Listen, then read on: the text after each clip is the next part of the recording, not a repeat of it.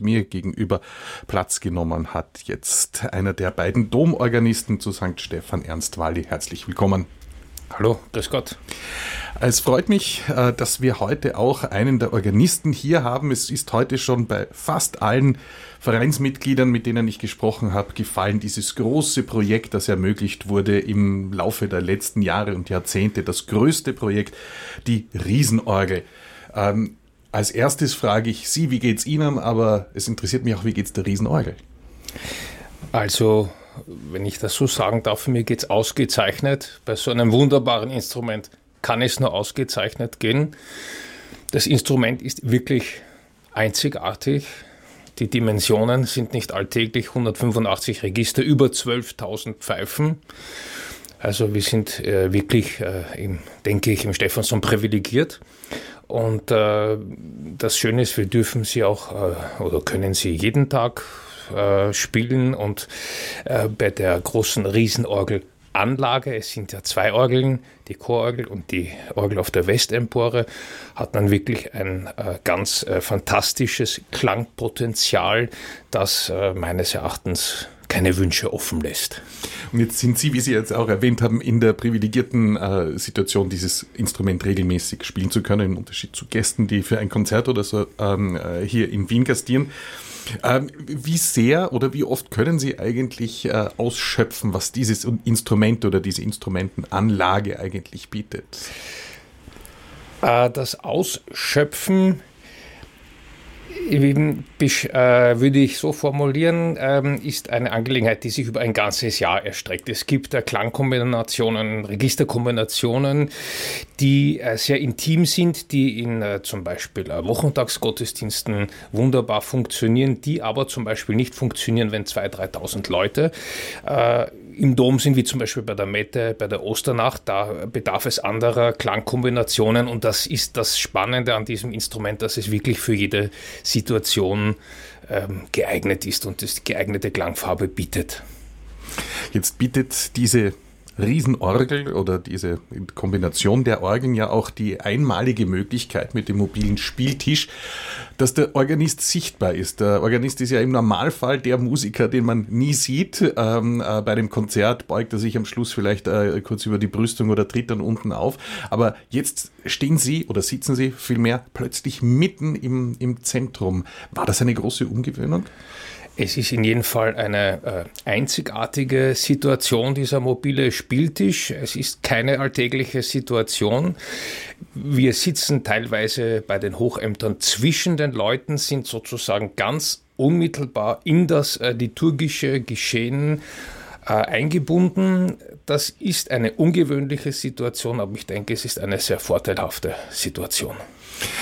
Wie funktioniert das eigentlich? Ich weiß, das ist jetzt schwierig in der Theorie darüber zu sprechen, aber wenn man jetzt in der Mitte sitzt mit dem Spieltisch, äh, wie funktioniert das von dem Moment, wo Sie Ihren Finger bewegen und das erste Mal eine Taste berühren? Wann kommt der Ton und wann kommt er bei Ihnen an?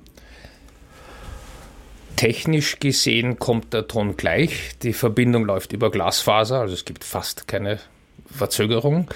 Akustisch gesehen gibt es eine Verzögerung, vielleicht eine Viertelsekunde, aber jedenfalls merklich. Da muss man sich darauf einlassen. Wenn der Spieltisch zum Beispiel vorne beim Kommuniongitter steht, äh, ist die Verzögerung zur Riesenorgel, zur hinteren Orgel noch größer. Wenn der Spieltisch natürlich hinten beim Gitter steht, ist, gibt es kaum eine Verzögerung zur Riesenorgel, dafür zur Chororgel. Es kommt immer auf die Position drauf an. Man muss sich darauf einlassen. Und ist dieses darauf einlassen jetzt, ist das schwierig für ein musikalisches Gehör, sich da irgendwie so zu orientieren, dass das nicht genau dann kommt, wenn ich eigentlich die Fingerbefehl gebe, oder ist das für den Organisten alltäglich? Ich spreche für mich, es war am Anfang ungewohnt. Ich würde es vielleicht ein bisschen wie mit dem Radfahren vergleichen. Irgendwann ist es völlig normal. Und ohne Stützräder, ja. Was gehört alles zu einer Aufgabe des Domorganisten? Die Aufgabe eines Domorganisten ist vielfältig. Sie ist äh, die Begleitung der Gemeinde bei äh, diversen Gottesdiensten, sei es äh, bei einer Choratemesse in der Früh, sei es bei einem großen Hochamt das Spiel von Orgelliteratur, das Begleiten des Chores, des Orchesters, das Improvisieren, das sogenannte liturgische Orgelspiel, aber natürlich auch äh, die Betreuung der Instrumente, wann muss die Orgel gestimmt werden, wann muss man den Orgelbauer rufen, etc. etc. Wie oft muss diese Orgel gestimmt werden? Diese Orgel, das ist wetterabhängig. Es gibt Pfeifen, die, die verstimmen sich bei der äh, Schwankung der, der Raumtemperatur und sobald es hörbar ist, sollte man dann stimmen. Und wenn sich da eine ähm, äh, Pfeife verstimmt, das kann man nämlich an selber erledigen oder muss da immer der Orgelbauer kommen? Eine Pfeife kann man eventuell selber ähm, erledigen. Wenn die Orgel ganz durchgestimmt wird, braucht dies äh, zweimal, ich glaube zweimal sieben Stunden. Und wird dann in, in der Nacht gestimmt, die ganze Orgelanlage. Okay, also 45 Register zu stimmen. Das ist dann schon von einem enormen Aufwand. Da brauchen wir den, einen wirklichen Profi, der das auch hervorragend macht. Äh, ich habe heute alle meine Gäste gefragt nach einem Lieblingsplatz im Dom. Jetzt kommt natürlich sicher als Antwort äh, am Spieltisch sitzend, aber jetzt kurz einmal den Beruf vergessend. Gibt es von Ernst Walli einen Lieblingsplatz im Dom, der jetzt nicht der Spieltisch ist? Ich liebe den Blick von der Westempore in den Dom.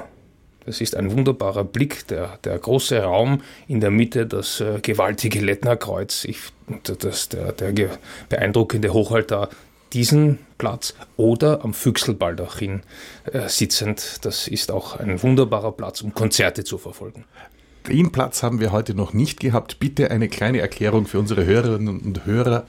Wo ist der Füchselbaldachin? Der Füchselbaldachin ist ein Balkon links neben dem Eingang zur großen Sakristei. Ein Balkon, auf dem früher, aber auch noch heute musiziert wird.